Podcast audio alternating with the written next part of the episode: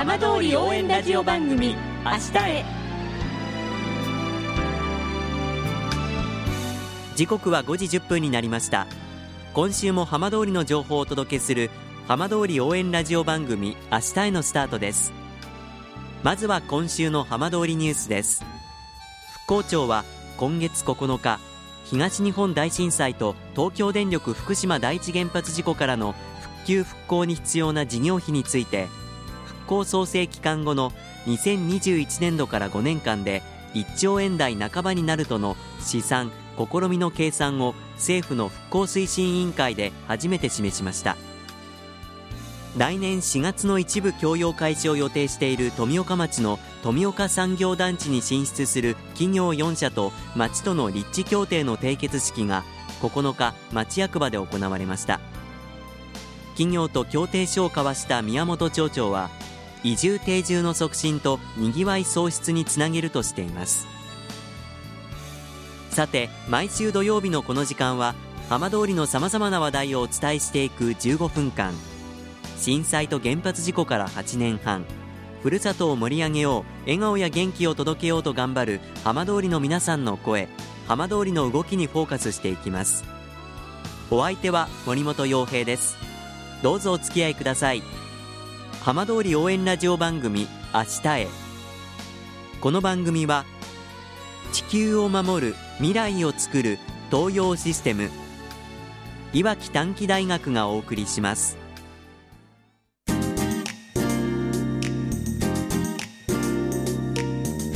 代わっては浜通りの話題やこれから行われるイベントなどを紹介する浜通りピックアップです。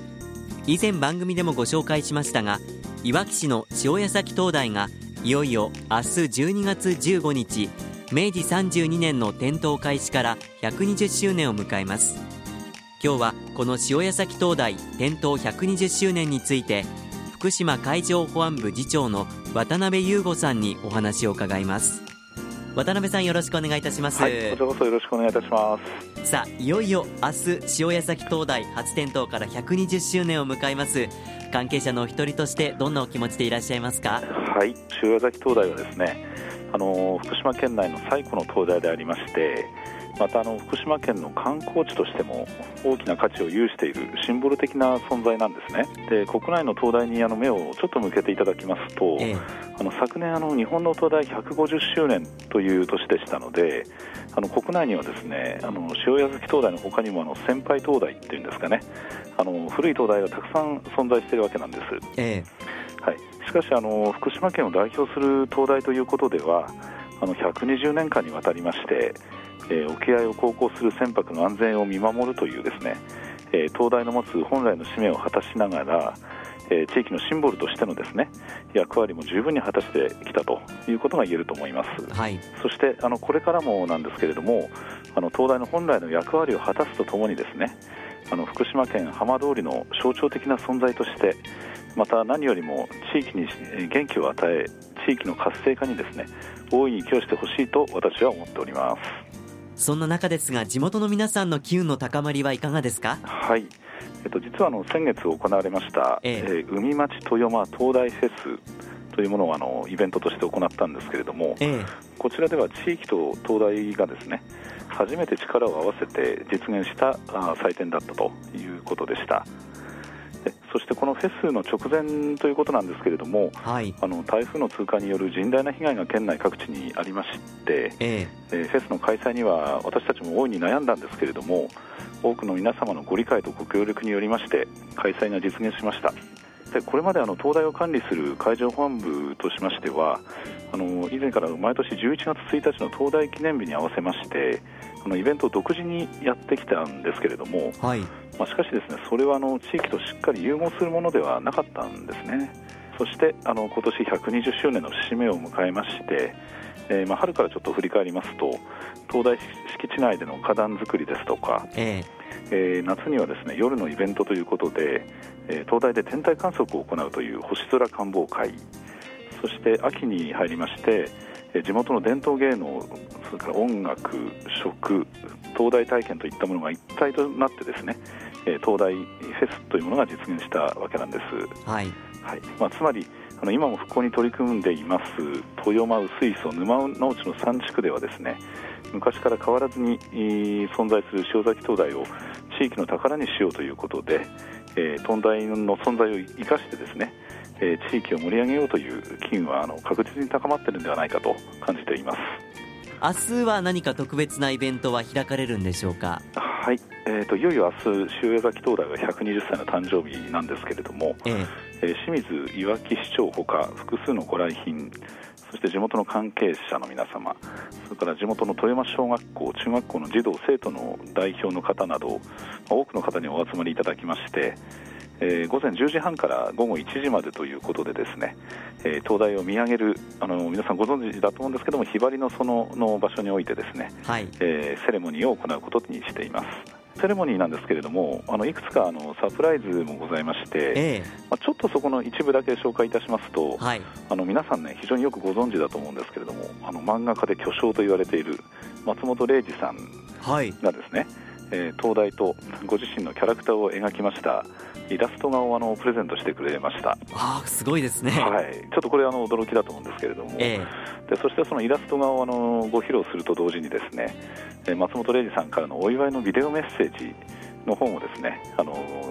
その会場の方でお伝えしたいと思ってます。一般の方も参加できるんですか、はい。あのまあ、広くないので、あの周囲でこう眺めていただく、あの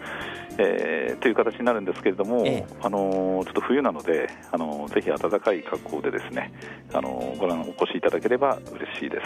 す、まあ、改めて、この120年という長い歴史の中で、塩崎灯台が果たしてきた役割については、どんなふうに今、捉えていらっしゃいますか？はい、えーまあ、東大は何と言いましても沖合を行き交う船舶の航海の目印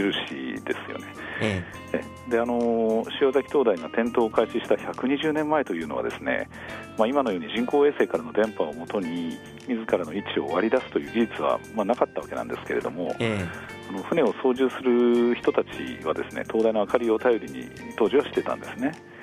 で灯台はあの夜に光を届けるだけではなくてですね、えー、朝になりますとあの明かりは消えてしまうんですけれども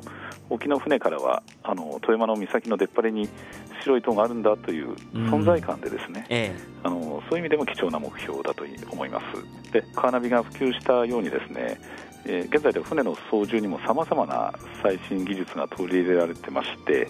えー、視界が悪い時でもですねあの安全は高まったんですね、はい、しかしですね私はちょっと思うんですけれどもあの最後にやっぱりこう乗り物を操縦する時には、人間の目っていうのが大事だと思うんですね。そうですよね、はい。で120年間の長い年月の中で塩谷崎灯台は昼夜を問わず沖合を行き交う船の安全を見守る役割をですね果たしてきたと確信しているところですそんな塩江崎灯台ですけれども、これからどんな存在であってほしいですか？そうですね。あの福島県浜通りを行き交う人々の目にこの灯台が飛び込んできたときにですねその人たちの心にあ今日もあの灯台は健在なんだな元気なんだな、えー、沖を行く船の安全を見守っているなという存在感ですとか安心感ですね。そしてあの福島県浜通りの素晴らしいシンボルなんだなというですねちょっと自慢したくなるようなえ満足感を与えてほしいなと思います。まだあの一度も行ったことないよっていう方もですねどうぞこれからあのいつでもですね東大のことをちょっと頭に浮かびましたらあの訪ねてきてほしいなと思います、まあ、ちょっと坂を登ってですね行くんですけれどもあの東大の上まで行きますとあの広い太平洋それからさまざまな船ですとか、はい、またちょっと陸の方に目を向けていただきますとあのいわきのあの、えー、山々とかですねあの富山の町薄磯の町っていうのもこう一望できますので、えー、ぜひお越しいただきたいと思います。福島未来チャレンジプロジェクト。届け福島早々の夢川俣町で100年以上続く川俣シルクの老舗有限会社紺の企業場。震災後風評被害に苦しむ中全国世界で川俣シルクのブランド力を上げようと展開を模索します。そんな時に出会った福島未来チャレンジプロジェクト。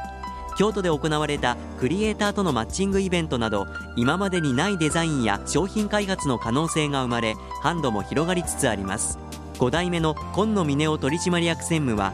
川俣だからできるものづくりで次の100年も川俣シルクを残していきたいと語ります。プロジェクトでは早々12市町村の事業者の皆様を対象に販路拡大を中心としてさまざまな取り組みを支援しています。詳しくは事務局0363805490に平日午前10時から午後5時の間にお電話いただくか番組ホームページのバナーをクリックしてください。